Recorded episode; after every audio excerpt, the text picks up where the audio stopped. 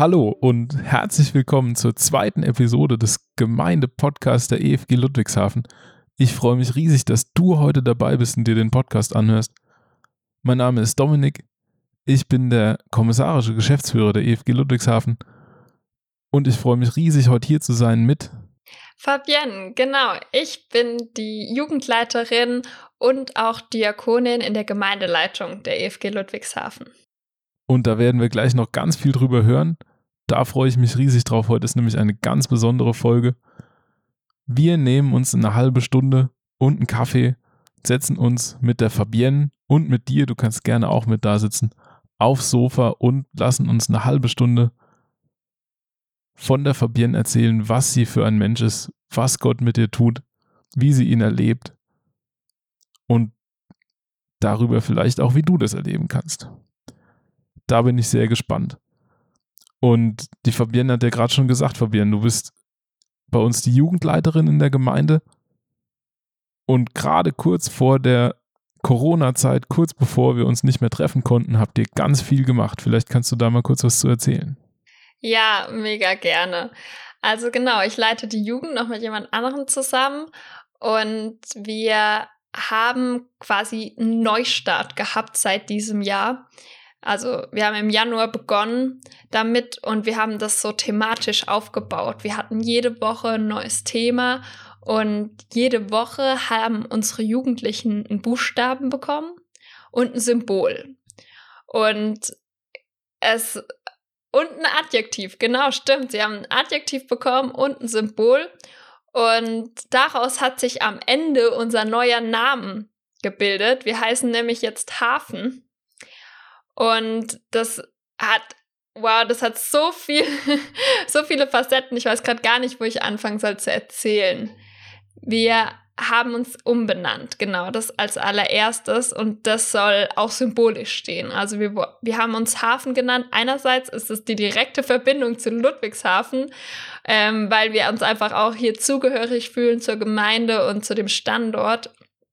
Und wir wollen auch ein Hafen sein für Jugendliche. Wir wollen ein Hafen sein, wo Jugendliche kommen dürfen, wo sie andocken dürfen, wo sie ihre Container, ihre Lasten, ihre Fragen abladen dürfen und wo sie neue Container von uns bekommen. Keine Lasten, sondern Inputs, sondern Identitätsstärkung, dass sie das bekommen und dann den Hafen wieder verlassen, weil Jugend ist immer so ein Durchlauf. Also es kommen Jugendliche und sie gehen irgendwann wieder und wir finden, das ist so das Symbolische auch am Hafen. Genau, und ja, wir haben ziemlich viel gemacht. Wir haben unseren kompletten Jugendtraum renoviert. Es war super viel Arbeit, aber es hat mega Spaß gemacht. Ich weiß nicht, ob ihr zu Hause schon mal einen Teppichboden gereinigt habt. Ich habe das gemacht mit so einem Gerät und es ist unglaublich, wie viel Dreck in einem Teppichboden sich sammelt. genau. Das haben wir alles gemacht und eigentlich wollten wir genau an dem Freitag, seitdem man sich nicht mehr treffen darf, auch unsere eigenen Pullis drucken. Ihr habt euch wirklich viel überlegt. Mit den Pullis finde ich mega gut. Ich war einmal schon in dem Raum drin, seit er neu renoviert wurde. Und es ist kein Vergleich zu vorher. Vorher war er auch schön, aber jetzt ist er mega, mega schön. Man kann sich wirklich, hält sich gerne drin auf. Es ist auch schon so, dass andere Gruppen in der Gemeinde fragen und unbedingt gerne in diesen Raum wollen, weil der jetzt so schön gemacht ist. Da habt ihr wirklich was geleistet. Aber das, das Beste finde ich eigentlich das Konzept, das ihr mit dieser ganzen Jugend habt, mit diesem Hafen, mit den Adjektiven, die da reinspielen. Vielleicht hast du sie noch im Kopf und kannst kurz sagen, was für fünf Adjektive das sind. Ja, ich versuch's mal. Das ist jetzt eine echte Probe, aber ich versuch's. Also als allererstes steht H für hilfsbereit. Wir wollen hilfsbereit sein dort, dort, wo wir gebraucht werden. Wir wollen anderen Menschen helfen. Wir hatten teilweise schon mal so eine Aktion um Nikolaus rum, haben wir Schokolade und Punsch im Hemshof verteilt und wir wollen echt aufmerksam sein, was da so passiert, was die Menschen brauchen. Wir wollen, ah, wir wollen abenteuerlustig sein. Genau, wir wollen abenteuerlustig sein und mit Gott in Abenteuer gehen. Ich glaube, dass unser Gott kein langweiliger Gott ist, dass er richtig viel mit uns vorhat und dass es manchmal richtig abenteuerlich wird und da wollen wir quasi bereit dazu sein. Und da kommt auch das nächste Adjektiv. Wir wollen furchtlos sein. Ich glaube, dass wir einen Gott haben, der auf unserer Seite ist, der für uns kämpft und der nur Gutes für uns will. Und ich glaube, dass wir einen Gott haben, der siegt, der immer siegt. Und deswegen wollen wir furchtlos vorangehen in die Zukunft. Im Jugendalter ist auch so eine Phase, wo uns so viel passiert und wir wollen einfach furchtlos vorangehen, weil wir wissen, dass unser Gott siegt. H-V-E. Wir sind entschieden. Genau, entschieden einfach für Jesus. Wir haben eine ganz klare Positionierung. Wir sind Christen. Wir sind entschieden, dass Jesus für uns am Kreuz gestorben ist, dass er unser Gott ist, dass wir eben Christen sind. Das ist quasi so die Basic. Und N, wir wollen neugierig sein. Habe ich es echt jetzt zusammengekriegt. wir wollen neugierig sein auf das, was Gott für uns bereithält, was er was er mit uns vorhat als Jugend, auch gerade, wie gesagt, in dem Alter, dass wir da echt neugierig sind, auch von ihm mehr zu lernen und ja, im Glauben wachsen zu dürfen. Du hast es wirklich tief verinnerlicht. Ich bin überwältigt, dass du die zusammengekriegt hast. Sehr, sehr schöne Ausarbeitung. Und was mir da so gut gefällt, ist, dass Gott so oft drin vorkommt, dass du so lebendig gerade schon von Gott gesprochen hast. Das fühlt sich an, als hättest du eine sehr persönliche, lebendige Beziehung mit Gott. War das schon immer so? ähm, nein, es war noch nicht so immer so, noch nicht immer so. Ähm, ich komme aus einem Elternhaus, da hat Glauben jetzt nicht die große Rolle gespielt. Also ich bin getauft, katholisch.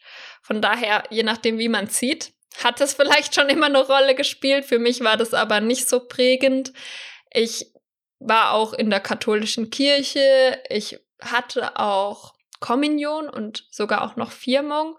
War auch zwischenzeitlich Messdiener. Aber da würde ich sagen, hat Kirche eine Rolle gespielt und noch nicht der Glaube. Was ist da der Unterschied für dich? Also für mich war der Unterschied, ich bin da in die Kirche gegangen, aber ich habe Gott nicht gekannt. Also ich habe Dinge gemacht, äh, wie Messdiener für Gott ja eigentlich, für einen Gottesdienst beispielsweise, aber ich habe Gott überhaupt nicht gekannt. Ich wusste nicht, wer er ist und dass er existiert und dass es irgendwas mit mir persönlich zu tun hat. Und wie war das dann für dich, als du zum ersten Mal jemanden kennengelernt hast, bei dem das anders war, der wirklich eine lebendige Beziehung mit Gott geführt hat? Ja, das war in meinem Teenie-Alter auf so einer Kinderfreizeit, wo ich zum allerletzten Mal noch mit durfte. Ich wollte unbedingt immer länger mit. Und irgendwann war ich schon dann zu alt und das war ja so eine christliche Kinderfreizeit, auf der war ich immer. Da hat Glaube eine Rolle gespielt, aber das war jetzt nicht so, dass ich das als Kind so wahrgenommen habe. Das ist wie wenn man in einen christlichen Kindergarten geht, dann kennt man die Geschichten und so und so war das da auch. Aber da habe ich die ersten wirklichen Christen kennengelernt. Es waren auch ähm, aus einer Baptistengemeinde. Und das war für mich schon so ein bisschen Schlag vors Gesicht, muss ich sagen, jetzt ganz ehrlich. Weil ich kannte das nicht. Ich wusste nicht, dass es Leute gibt, die in der aktuellen Zeit ihren Glauben wirklich leben und sich nach der Bibel ausrichten. Ich, ich wusste das nicht. Und wie hat sich das in deren Leben gezeigt, so für dich als Außenstehenden? Ähm, das hat sich darin gezeigt, dass sie ziemlich klare Ansichten auf gewisse Dinge hatten. Also die waren so mega strikt. Die wussten genau, was sie von gewissen Themen halten und was, was sie nicht machen wollen.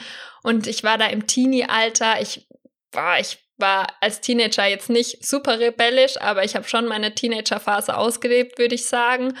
Und die hatten eben so ganz klare Ansichten und waren so super vernünftig und haben mir echt von solchen Dingen erzählt, wie dass für sie ähm, Sex vor der Ehe nicht in Frage kommt. Und das waren so Dinge, die habe ich zum allerersten Mal in meinem Leben gehört. Deswegen war das wirklich, ich wusste gar nicht damit umzugehen. Ich habe die gemocht, super gerne. Also die waren super sympathisch, aber irgendwie dachte ich, es ist schon ein bisschen freaky. Das kann ich mir vorstellen, wenn man es so gar nicht kennt, dass man sowas denken kann dann damit konfrontiert zu sein. Aber was hat dich dann geändert in deiner Einstellung? Weil heute sprudelst du von Beziehungen mit Jesus. Ja, das, das war ein Prozess. Also Das hat angefangen eben mit den Christen, die ich gerade erwähnt habe, die ich kennengelernt habe. Die haben mir immer mehr vom Glauben erzählt und ich habe immer mehr auch Interesse gefunden daran, weil sie mir so viel davon erzählt haben. Zu meinem nächsten Geburtstag haben die mir dann eine Bibel geschenkt. Und ich habe angefangen, da drin zu lesen, weil mich hat das einfach interessiert. Warum sind die so überzeugt davon? Warum leben, warum richten die ihr Leben danach aus? Was war das erste, was du gelesen hast? Kannst du dich da noch dran erinnern? Oder warum hast du das gelesen? Ich glaube, dass ich im Neuen Testament angefangen habe. Weil die mir gesagt haben, ich soll mit dem Neuen Testament beginnen. Und habe quasi die Geschichte von Jesus gelesen. Aber ich habe dann auch relativ schnell angefangen, einfach wild rumzublättern, weil mich so interessiert hat, was da alles drin steht. Also ich war wirklich, was so richtig interessiert, ich wollte so Fakten haben. Also ich glaube, das kennen viele. Ich wollte wirklich so Fakten haben. Was ist dieser Glaube? Und habe wild da drin rumgelesen, habe wirklich bis in die Nacht gelesen. Also die, die Jungs, die können das bestätigen. Ich habe die teilweise echt spät abends angerufen oder mit denen bis spät in die Nacht telefoniert und diskutiert und gefragt, was bedeutet das? Ich habe ja gar nichts verstanden, was da drin stand. Ich habe immer wieder gesagt, was bedeutet das denn alles? Ich war echt äh, überfordert und irgendwie hatte ich auch so einen krassen Hunger in mir, mehr zu erfahren. Und ähm, genau so hat es sich entwickelt, dass ich immer mehr vom Glauben erfahren habe und immer mehr auch erkannt habe irgendwie, dass da was dran sein muss und dass, dass das echt, ähm, es hat mich verändert, in der Bibel zu lesen, auf jeden Fall. Und dann kam es so, dass mich eine Freundin mit auf das Sommerlager genommen hat. Wir haben ja hier in der Region ein richtig großes Sommerlager, das Sola Mannheim. Und da war ich dann zum ersten Mal. Und ich glaube, in meinem zweiten Jahr dort, genau, das zweite Mal, als ich dann dort war, habe ich mich entschieden. Da wurde aufgerufen an einem Abend, wenn man das festmachen will mit Gott und dass man festmachen will, dass man glaubt an Gott, dann kann man nach vorne gehen. Dann hat man mit einem Mitarbeiter gesprochen und gebetet. Und genau da habe ich mich dann dazu entschieden. Hat sich dann durch diese Entscheidung an diesem Abend nochmal was krass verändert? Zu dem, wie es vorher war bei dir? Also erstmal fand ich das richtig komisch, danach nach Hause zu kommen, weil ich so dachte, wie, wie soll ich das jetzt meinen Eltern sagen? So, ich bin Christ geworden oder ich war ja eigentlich schon Christ. Nach deutschen Worten ist man ja Christ, wenn man getauft ist. Und das war alles ein bisschen komisch, lief aber total gut. Und es hat sich was verändert, nämlich ich habe direkt danach ein richtig krasses Wunder erlebt. Und ich glaube, Gott wusste genau, dass ich das brauche, weil ich habe das vom Verstand her an dem Abend entschieden. Weil ich habe gemerkt, okay, Gott existiert, es ist so viel passiert, ich habe so viel gelernt. Aber ich habe gemerkt, ich brauche noch so eine richtige Herzensüberzeugung. Und ich kam nach Hause von dem Sommerlager und ich hatte einen Ausschlag auf dem Sommerlager schon bekommen an meinem Rücken und habe das dort auch der Krankenschwester gezeigt und die meinte so, ach, bestimmt. Wir waren draußen in dem Camp, also es könnte alles gewesen sein. Hat sich zu Hause aber dann rausgestellt, dass das Gürtelrose ist. Also echt heftig. Ich war dann beim Arzt und der hatte dann auch gesagt, wow, ja, sofort Antibiotikum, das dauert auch, bis das weggeht. Und ich hatte richtig, richtig krasse Schmerzen. Mir ging es richtig schlecht. Und ich weiß noch genau, wie ich in meinem Kinderzimmer da in dem Bett lag und ich hatte solche Schmerzen. Ich konnte nicht schlafen, weil das ja an meinem Rücken war und so weh tat. Und dann habe ich dran gedacht, dass ich ja eigentlich gerade gelernt habe, dass ich beten soll. Und gerade in solchen Situationen. Also habe ich gebetet. Und das Gebet war so simpel, wie man sich nur vorstellen kann. Ich habe gesagt, hallo Gott, ich habe Schmerzen. Bitte mach, dass die Schmerzen weggehen und bitte mach, dass ich schlafen kann. Amen. So war ungefähr mein Gebet. Also so richtig simpel. Ich bin direkt danach eingeschlafen, zwar mitten am Tag, und bin mitten in der Nacht aufgewacht, weil ich war ausgeschlafen und ich hatte keine Schmerzen mehr. Und ich habe geguckt, der Ausschlag war weg und es war am zweiten oder dritten Tag. Und das kann eigentlich nicht sein. Also so Gürtelrose dauert länger und ich war so richtig geflecht, ich wusste gar nicht, was losgeht. Ich bin komplett ausgerastet. Meine Mama ist mit, mit mir direkt am nächsten Tag zum Arzt, weil sie auch gesagt hat, das kann nicht sein. Der Arzt hat auch gesagt, es kann nicht sein. Ich muss auf jeden Fall das Antibiotikum fertig nehmen. Und ähm, ich wusste aber einfach, was da passiert ist. Ich wusste, dass ich geheilt wurde von Gott. Und das war für mich richtig so ein, eine Herzensüberzeugung. Da hat Gott gesagt, okay, Fabian, jetzt weißt du, dass du echt auf mich bauen kannst, dass du mir vertrauen kannst. Das ist ein echt krasses Erlebnis und das kann ich mir sehr gut vorstellen, dass es dadurch vom Kopf ins Herz rutscht. Weil Gott wirklich nicht in den Kopf gehört, sondern als erstes ins Herz. Wie ging es denn dann weiter? Ja, dann habe ich mich so ungefähr ein Jahr, nachdem ich mich entschieden habe, taufen lassen. Ähm, das war, weil, also das war, ich hatte immer schon wieder Kontakt zu unserer Gemeinde über Freundinnen. Damals hatten wir so richtig große Jugendgottesdienste. Und da bin ich immer gekommen und irgendwie hat es sich dann auch so entwickelt, nachdem ich mich entschieden hat, ob ich da nicht ein bisschen mitarbeite und habe immer ein bisschen geholfen davor und danach. Und dann kam ich so in die Gemeinde und irgendwann ist auch mein Wunsch gestiegen, mich taufen zu lassen. Für mich war das ganz klar, dass ich als Kind diese Kindstaufe, die ich hatte, war für mich keine Entscheidung. Ich wurde getauft und ich bin auch dankbar dafür, aber es war nicht meine Entscheidung. Und für mich war es ganz wichtig, dass ich die Entscheidung selbst treffe, dass ich mich taufen lasse. Und dann habe ich das gemacht in unserer Gemeinde. Und somit wurde ich auch Mitglied in unserer Gemeinde. Cool, das ist jetzt schon sechs, sieben, acht Jahre her oder so wahrscheinlich, ne? Äh, sogar noch länger. Also ich habe mich mit 16 taufen lassen. Und äh, ja, also es ist neun Jahre? Nee, acht. Ja, da lag ich doch mit sechs bis acht Jahren gar nicht so schlecht. Ja, stimmt. Aber cool, und seitdem hast du in der Gemeinde alles gemacht, was dir irgendwie auf dem Herzen lag, habe ich so das Gefühl. Was Ja, hat dir denn stimmt. am meisten Spaß gemacht in all der Zeit? Oh. Ich glaube, das ist schwierig rückblickend zu beantworten und ich würde sagen einfach, dass es die Jugend ist, weil, weil sie jetzt so präsent ist. Weil, weil da jetzt so viel passiert ist und Gott mir so viel aufs Herz legt für die Jugend, ähm, dass ich sagen würde, dass das ist, dass das das ist, was mir am meisten Spaß gemacht hat oder aktuell macht. Das fühlt sich zumindest von außen so an, so wie du sprudelst von dem, was ihr da alles macht. Und auch was, was Gott da jede Woche tut. Hatten es ja letztes Mal im Podcast schon ganz kurz angeschnitten, dass die Jungs aus Amerika jetzt die Predigten halten. Ein paar Freunde bei uns aus der Gemeinde, die da im Moment auf einer Bibelschule sind, die schalten sich über Video dazu und gestalten die Abende. Und das ist mega, mega gut für die und für die Jugendlichen und auch für dich, weil es dich entlastet. An allen Ecken und Enden wirkt da Gott. Das ist ganz, ganz toll. Jetzt hast du ja zum Eingang schon gesagt, dass du seit einem Dreivierteljahr bei uns in der Gemeindeleitung bist. Man muss dazu sagen, ich glaube, du bist die jüngste Gemeindeleitungs, das jüngste Gemeindeleitungsmitglied, das es jemals gab in unserer Gemeinde. Und wir haben schon eine Oh. recht junge Gemeindeleitung. Das weiß ich nicht. Es kann sein. Wie war das für dich? Oder wie ist das für dich? Ja, also am Anfang war es sehr ungewohnt. Also ich habe auch direkt gedacht, Gemeindeleitung, da denkt man an ältere Menschen, die mehr Lebenserfahrung auch einfach haben, mehr Glaubenserfahrung.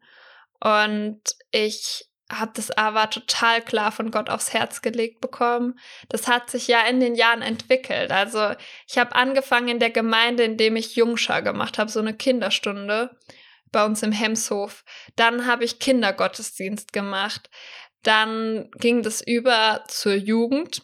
Und ähm, ja, jetzt, ja, bin ich in der Jugend, bin auch jetzt ja in der Band und in der Gemeindeleitung. Und das hat sich so entwickelt, dass Gott immer mehr mich geformt hat, mir immer mehr Autorität gegeben hat und mir gezeigt hat, wer- ich bin, wer ich bin in ihm und mir ganz klar auch die Gabe gegeben hat, zu leiten. Und so hat es sich entwickelt. Und deswegen, natürlich fühlt sich manchmal immer noch komisch an, auch wenn ich das irgendwo sage, dass ich in der Gemeindeleitung bin. Aber ich weiß, dass ich am richtigen Platz bin und dass Gott mich da aktuell sehen will. Das denke ich auch. Das sage ich auch hier im Podcast. Es ist so ein Riesensegen für uns als Gemeindeleitung und auch für uns als ganze Gemeinde, dass du in dieser Gemeindeleitung bist. Das tut so gut, so ein so ein Sprudeln von neuen Ideen und von, von Visionen mit Gott zu haben, das ist, würde ich sehr, sehr vermissen, wenn das anders wäre. Vielleicht kannst du uns kurz erzählen, was genau du eigentlich in der Gemeindeleitung machst. Ja, also aktuell ist es so, dass wir ja nur Diakone und Diakoninnen sind und da viele Aufgaben uns einfach teilen und viel gemeinsam tragen. Und es gibt aber trotzdem gewisse Bereiche, die wir uns schon mal so zugeordnet haben. Und ein Bereich ist auf jeden Fall die Jugend. Das ergibt sich ja von selbst. Und der andere Bereich ist der Bereich Mission, für den ich quasi mit zuständig bin. Wie kommt es, dass du dir gerade diesen Bereich rausgesucht hast, Mission? Weil es mir auf dem Herzen liegt, weil ich schon seit vielen Jahren auch aktiv bin und Hilfseinsätze, Missionseinsätze mache, vor allem in Moldawien. Ähm, da, da bin ich aktiv, das, das bereitet mir einfach Freude. Ich habe dort auch schon ein Praxissemester bei einer Hilfsorganisation gemacht und habe zwei Monate dort gewohnt bei ähm, ja, einer Familie. Und das ist einfach so das Land, boah, das, das hat mir Gott einfach wie aufs Herz gelegt. Also das hat eigentlich schon direkt nach der Taufe angefangen. Also wir hatten es ja eben gerade noch von meiner Taufe.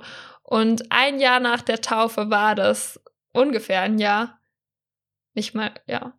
Und da hat es angefangen, dass ich zum ersten Missions- oder Hilfseinsatz nach Moldawien bin und dort auch in dieser Zeit, muss ich sagen, habe ich Gott auch noch mal ganz anders kennengelernt, weil in dieser Zeit nach der Taufe durfte ich Gott viel mehr kennenlernen und durfte lernen, was es bedeutet, eine lebendige Beziehung mit Gott zu haben, eine lebendige Beziehung und sein Leben komplett auf Gott auszurichten. Was heißt es denn, wenn du sagst, dass du Gott noch mal viel näher kennengelernt hast und eine lebendige Beziehung mit ihm führst. Ich sage das ja auch ständig, aber vielleicht müssen wir das mal noch mal ein bisschen mit Leben füllen. Also ich habe gelernt, wie wichtig es ist, dass ich Gott gut kenne. Und das habe ich gemerkt, dass ich das erreiche, indem ich in der Bibel lese. Die Bibel ist für mich super wichtig. Es ist mir ganz wichtig, dass ich darin lese, dass ich mich damit beschäftige, das heißt also nicht, dass ich das lese wie ein Buch, sondern dass ich es lese und verstehe, dass ich es verstehe und überlege, was will Gott mir damit sagen, was bedeutet es konkret für mein Leben.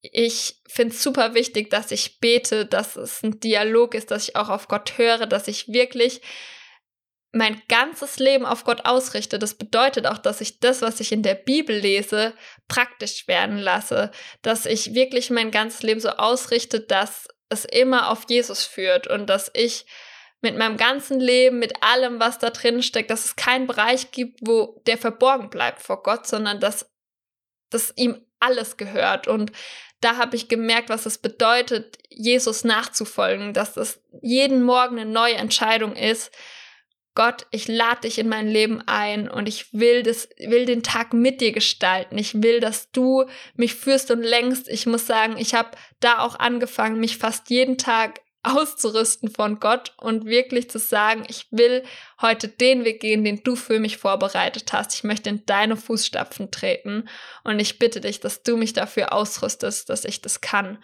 Und ja, deswegen würde ich sagen, nach dieser Entscheidung zu glauben, dann kam die Taufe und dann habe ich erst erkannt, was es bedeutet, Jesus wirklich nachzufolgen mit dem ganzen Leben.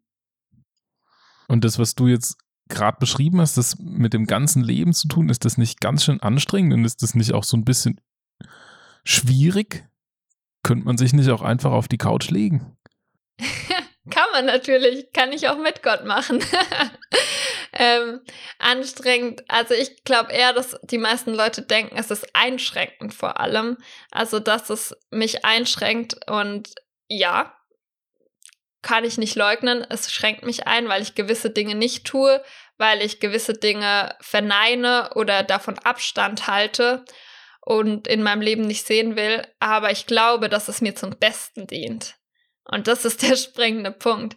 Ich glaube, wenn ich mein Leben auf Gott ausrichte, dann dient es mir zum Besten. Und umso mehr ich es auf Gott ausrichte, umso näher ich ihm komme, umso geschützter bin ich quasi. Ich glaube, dass Gott nichts uns nichts in der Bibel schreibt, was uns einschränkt, sondern was uns mehr bringt.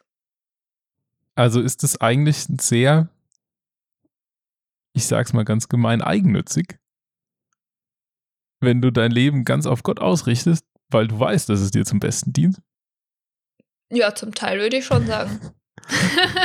also, das dient ja nicht nur mir wenn ich mein Leben komplett auf Gott ausrichte, dann dient das ja auch meinem um Umfeld und allen drumherum, weil das ist ja das, was Gott sich dabei gedacht hat auch. Also wenn er das Gebot der Nächstenliebe hat, ähm, einander zu dienen, die Feinde zu lieben, das kann ich nur, wenn ich voll auf Gott ausgerichtet bin und mich auf ihn fokussiere, eine lebendige Beziehung habe und dann dient das auch meinem Umfeld und wenn ich mein Leben komplett so ausrichte, dann bin ich damit auch ein Zeugnis für andere. Dann bin ich ein Zeugnis für andere, die Gott kennenlernen können dadurch. Das, da hast du völlig recht. Das würde ich auch sofort unterschreiben. Könnte ich denn nicht aber auch diese ganzen Regeln und Gebote, wie jetzt Nächstenliebe zum Beispiel und sowas, es gibt ja auch Nichtchristen, die sehr nächstenlieb sind, könnte ich das nicht auch alles einfach so machen, Warum muss ich dafür auf Gott ausgerichtet sein? Ist es dann eine Kraft, die von woanders kommt? Man kann das auf jeden Fall auch so machen. Ich, es gibt ganz, ganz tolle Menschen, die keine Christen sind. Also es hängt ja nicht damit zusammen. Und man kann auch super hilfsbereit sein, ohne Christ zu sein. Das ist nicht daran gebunden. Ähm, die, diese Dinge wie Nächstenliebe und ähm, ja, die resultieren eben aus dem Glauben. Die resultieren darauf, daraus, dass ich mich auf Gott ausrichte. Und natürlich kann man hilfsbereit sein, natürlich kann man gute Dinge tun, aber das hat für mich nichts Gleichwertiges mit dem Glauben. Also der Glaube ist bei mir zuerst und daraus resultieren die anderen Dinge. Und ich kann nicht nur, weil ich gut bin, bin ich nicht automatisch gläubig. Das ist nur, weil ich gut bin, kann ich mir keine Errettung verdienen. Also das ist ja das Evangelium, dass wir nicht mit guten Taten bestehen müssen, dass Jesus gekommen ist, weil wir es nicht schaffen können, vor Gott gerecht zu werden. Wir sind Sünder und wir, egal wie viel Gutes wir leisten, wir können ein perfektes Leben führen. Das reicht nicht. Wir schaffen das nicht aus eigener Kraft heraus. Deswegen ist Jesus auf die Welt gekommen und hat solche Dinge gesagt wie, keiner kommt zum Vater denn durch mich. Oder ich bin der Weg, die Wahrheit und das Leben. Das sind, das sind die, die Dinge, die uns zeigen sollen, dass wir die Gnade brauchen. Wir, wir müssen erkennen, dass Jesus sich geopfert hat wegen uns, dass Jesus sich geopfert hat wegen mir. Er ist am Kreuz gestorben, weil ich Sünder bin. Und ich muss nichts Geringeres tun, als diese Gnade annehmen. Ich muss sagen, ich brauche diese Gnade und ich will sie annehmen. Und dadurch bin ich errettet. Und nicht durch meine Taten. Mega, mega gut, das stimmt. Das ist aus einem ganz anderen, es kommt aus einem ganz anderen Ursprung, die Tat. Genau. Mit diesem anderen Ursprung können wir vielleicht nochmal zurück nach Moldawien kommen. ja. Was hast du denn in Moldawien gemacht und wie ist es gekommen, dass es dir so ans Herz gewachsen ist? Ja, genau. Am besten ich fange am Anfang an, dann ist es, glaube ich, am einfachsten. Das war so, dass in unserer Gemeinde jemand nach vorne gegangen ist, sonntags nach dem Gottesdienst und hat gesagt, da gibt es so eine Hilfsorganisation, die verteilt Weihnachtspäckchen in Moldawien. Wer hat denn Lust, da mal mitzufahren? Da ist nämlich noch Platz frei. Und dann hat es mich richtig lange beschäftigt nach dem Gottesdienst. Es war wie, als hätte derjenige das zu mir gesagt. Weil ich war schon immer, wie gesagt, schon immer so sozial ausgerichtet und ich wollte schon immer mal raus in die Welt, was erleben. Und ich war da 17 und dachte so, das ist perfekt für mich. Und habe mich aber ehrlich gesagt nicht getraut, das zu sagen, weil ich erstens dachte, man muss bestimmt 18 sein und dann dachte ich mir, na, so viel Erfahrung habe ich ja jetzt auch nicht im Glauben, wie soll ich denn jetzt anderen Menschen davon erzählen? Und habe das so für mich behalten hat mich aber den ganzen Tag beschäftigt und abends hatten wir ein Treffen in der Gemeinde und dann habe ich das einem erzählt habe so gesagt, weißt du, mich beschäftigt das schon den ganzen Tag. Sagt er, was, mich auch?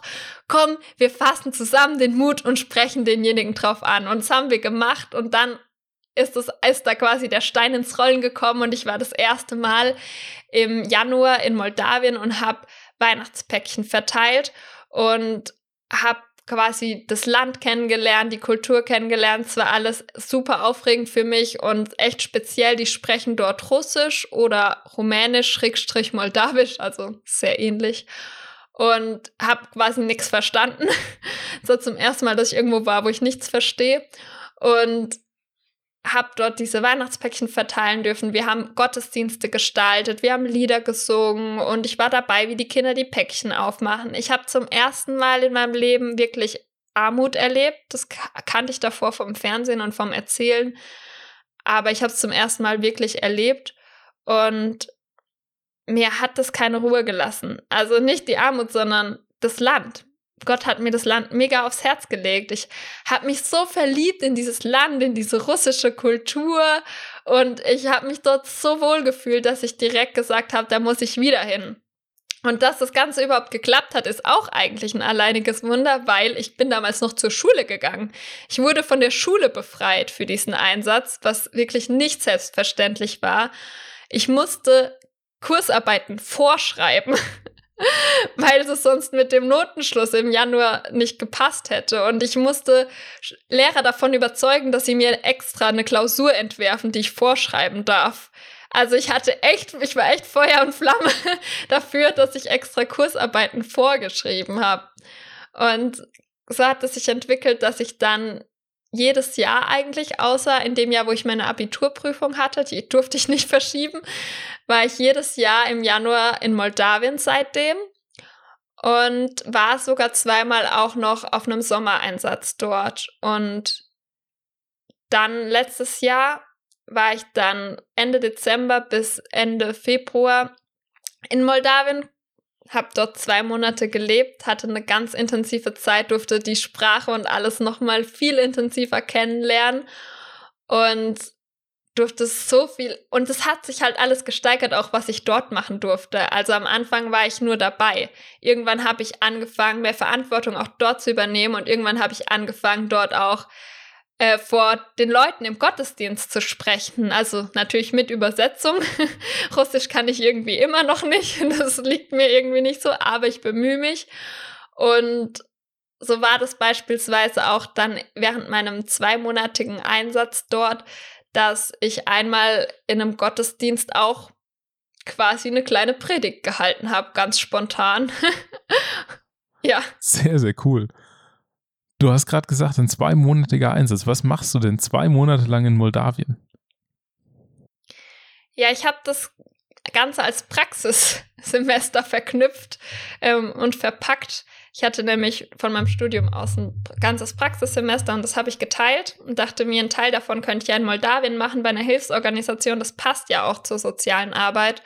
Und so hat sich das dann entwickelt und wurde auch unerwarteterweise direkt anerkannt. Ich dachte, ich kriege da Probleme, aber die meinten, das kommt öfter vor, dass man so bei Hilfsorganisationen ein, also ein Praxissemester macht. Und ich habe dort im Büro ausgeholfen. Das stellt man sich jetzt schwierig vor, ohne Russisch und Rumänisch. Aber dort gibt es Mitarbeiterinnen, die Deutsch können. Und dadurch konnte ich gut aushelfen. Ich konnte Sachen für Deutschland schreiben, wo ich dann einfach eh den Vorteil hatte, dass ich Deutsch perfekt spreche. Ähm, dann war noch Einsatz, also es war eine Einsatzgruppe da und ich war quasi so die Koordinatorin zwischen dem moldawischen Team und dem deutschen Team, konnte da ein bisschen agieren, habe vor allem aber die Arbeit sehr intensiv kennengelernt. Also ich habe viel begleitet, wie man es von einem Praktikum kennt, habe gelernt, wie die Leute vor Ort die Familien betreuen, wie sie sie ausrüsten mit Hilfsgütern, wie sie Kontakt halten und auch wie die Kinderpatenschaften dort betreut werden. Ich habe selbst dort zwei Patenkinder. Ach, meine ganz allerliebsten Kinder. Ich liebe sie über alles und äh, durfte einfach da so einen Einblick auch hinter die Kulissen mal bekommen. Richtig schön. Hat das jetzt noch weitere Auswirkungen auf dein Studium, diese Zeit, oder war das ein Semester und das ist jetzt rum? Ja, das war zwischendurch ein Semester und war eigentlich rum.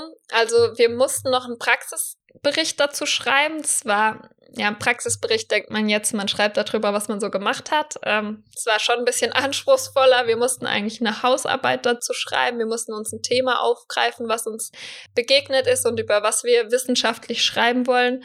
Und dementsprechend hat das noch ein bisschen Nachwirkung. Ich habe nämlich über Menschenhandel in Moldawien geschrieben. Das ist ein Thema, was mich auch schon lange beschäftigt. Also so das erste Mal, als ich dort war, habe ich gemerkt, irgendwie in Moldawien gibt es nur Kinder und ältere Leute. Und ich dachte, wo sind die ganzen jungen Leute? Hab dann recherchiert und rausgefunden, dass dort richtig stark Menschenhandel betrieben wird. Und ähm, viele Leute im Ausland arbeiten auch aufgrund der schlechten wirtschaftlichen Lage und da viel Missbrauch quasi stattfindet. Und ja, und so hat es sich ganz entwickelt, dass ich mittlerweile echt viel, viel über Menschenhandel weiß und mich viel damit beschäftigt habe, auch in Moldawien. Und ich habe die Zeit auch dort genutzt, ein paar Interviews zu führen, mit Leuten zu sprechen. Und dementsprechend hatte das Auswirkungen, weil ich eben meinen Praxisbericht dann darüber geschrieben habe. Da geht's gut weiter. Wir müssen ein bisschen auf die Zeit achten, aber ich habe ein Thema, was ich so gerne noch angesprochen hätte mit dir, weil du für mich da ein Riesenvorbild drin bist du hörst so direkt von Gott, berichtest immer mal wieder davon, dass er in Bildern zu dir spricht. Das würde mich sehr interessieren, wie das für dich ist, wie das kam, wie du das interpretierst. Lass mich da noch mal ein bisschen hören. Also ich habe ganz am Anfang ja gesagt, dass ich glaube, dass es wichtig ist, dass Gebet ein Dialog ist, kein Monolog. Also es ist gut und es ist wichtig, dass wir Gott unser Herz ausschütten und dass wir äh, mit ihm sprechen können. Aber ich glaube, dass Gebet eine richtig starke, richtig viel Kraft hat und richtig viel Macht hat. Und ich glaube, dass Gott uns richtig viel Autorität darin gegeben hat zu beten. Ähm, das sehen wir auch, wie in der Bibel Gebet angewendet wurde. Also es wurde wirklich angewendet, um Kranke zu heilen beispielsweise. Und da das so viel Macht hat und so viel Kraft ist es eben ganz wichtig, dass man auch die andere Seite, finde ich, erkennt von dem Dialog. Und das ist eben, dass Gott zu uns spricht. Und damit meine ich nicht unbedingt eine Stimme. Das gibt es, aber das habe ich persönlich noch nie erlebt, sondern das kann auch einfach ein Eindruck sein, den man hat. Ein Eindruck, der kann in einer Bildform sein, wie du gerade angesprochen hast. Das kann auch ein Gedanke sein, das kann ein Wort sein, das kann alles Mögliche sein. Gott ist echt kreativ und Gott hat da auch teilweise echt Humor. Ähm, das weiß ich. Ähm, und es hat angefangen bei mir. Eigentlich habe ich mich schon immer damit beschäftigt, weil mich hat immer diese Dreieinigkeit auch stark beschäftigt. So, was bedeutet der Heilige Geist und was bedeutet das, wenn in der Bibel steht, dass der Heilige Geist in uns lebt? Und ja, eine, ein ein Ergebnis davon, dass der Heilige Geist in uns lebt, ist eben, dass wir ähm, Eindrücke empfangen dürfen, dass der Heilige Geist uns Eindrücke schenkt. Und das hat angefangen, dass ich mal auf einem Seminar war. Da ging es darum, Gottes Stimme zu hören. Ich wusste damit nicht viel anzufangen und habe dort viel gelernt, mich mit der Bibel auch auseinandergesetzt. Was sagt die Bibel dazu und wie kann das sein? Und dann wurde das dort ganz praktisch praktiziert. Ich wurde ins kalte Wasser geschmissen. Dreimal am Tag musste man für oder durfte man füreinander hören. Also ich habe mich mit wildfremden Leuten zusammengesetzt und habe gesagt, Gott, willst du denen was sagen durch mich, dann sprich jetzt. und ähm, habe gewartet, was passiert und Gott hat mir wirklich Bilder und Eindrücke gegeben für andere Leute und so hat es sich durch mein Leben gezogen, dass ich das immer wieder praktiziert habe und auch immer wieder neu dazulernen darf. Und das ist einfach was, was Gott uns gegeben hat, wo wir von Gott hören dürfen und wo wir andere erbauen dürfen. Das ist so ein kraftvolle, wie ich gerade gesagt habe, das Gebet so kraftvoll ist. Genauso kraftvoll ist es eben von Gott zu hören und auch beispielsweise prophetische Worte für andere zu bekommen, weil weil das so seine Liebe ausdrückt zu uns Menschen. Und praktisch sieht es ganz einfach aus. Also man muss das sich jetzt nicht irgendwie so übernatürlich vorstellen, weil eigentlich ist es was ganz Natürliches. Es kann, wie gesagt, einfach ein Eindruck sein und es kann auch sein, dass ich ein Bild bekomme, dass Gott mir ein Bild schenkt, was zu deinem Leben einfach gerade passt, was oder was er dir zeigen möchte. Wenn du, Dominik, ich weiß, du bist super musikalisch, aber es könnte jetzt sein, dass ich dich nicht kenne und Gott sagt mir irgendwie, wie begeistert er davon ist, dass du die Gabe, die er dir gegeben hat, so ausübst. Das sind solche Dinge, die Gott einfach gerne dir zeigen will, gerne dir sagen will und dazu nutzt er oft andere und dazu schenkt er oft Bilder und Eindrücke und ja, das, das mache ich in der Tat und das bereitet mir Freude und ich glaube, das gehört auch einfach zum Glauben dazu. Das stimmt. Ja, wir haben jetzt echt einige Zeit über viele spannende Sachen aus deinem Leben gesprochen. Ich glaube, wir könnten auch noch bestimmt eine Stunde weiterreden. Das glaube ich auch. Wir machen einfach nochmal so eine Folge. Es zwingt uns ja keiner, das nur einmal zu machen. Das stimmt, das stimmt. Und was ich wirklich noch anhängen will, ist, dass allgemein, wenn man sich entscheidet, ist das immer ein Prozess, das ist immer ein Prozess, den Glaube. Und auch jetzt, wo ich stehe, in zehn Jahren werde ich was ganz anderes erzählen, weil ich glaube, wenn wir uns nach Gott ausstrecken und auf ihn hören und uns nach ihm ausrichten, dann macht er so viel mit uns und wird uns immer weiterbringen und immer Neues lernen. Deswegen wird sich das auch immer weiter füllen und man kann immer mehr erzählen. Genau, das ist das Schöne, dass Gott so lebendig ist und dass er mit uns das ganze Leben lang geht und wir ihn immer neu kennenlernen dürfen und auch durch ihn uns kennenlernen und unsere Umgebung. Das ist gleich noch ein zweites Thema für noch einen zweiten Podcast. das ist wie eine Hydra. Man macht ein Thema und kriegt zwei neue dadurch. Das ist wundervoll. das stimmt. Wir hören uns in zwei Wochen wieder.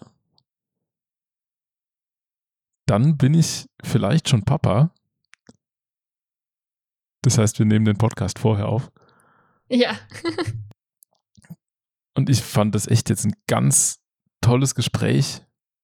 Wenn ihr irgendwie die Fabienne greifen könnt, setzt euch mal mit ihr auf einen Kaffee hin und lasst euch mal erzählen, was alles so bei ihr los ist. Das fand ich gerade richtig, richtig gut. Ja, mir hat es auch wirklich richtig Freude gemacht. Also ich finde, es hat so viel Kraft, wenn wir erzählen, was Gott in unserem Leben tut.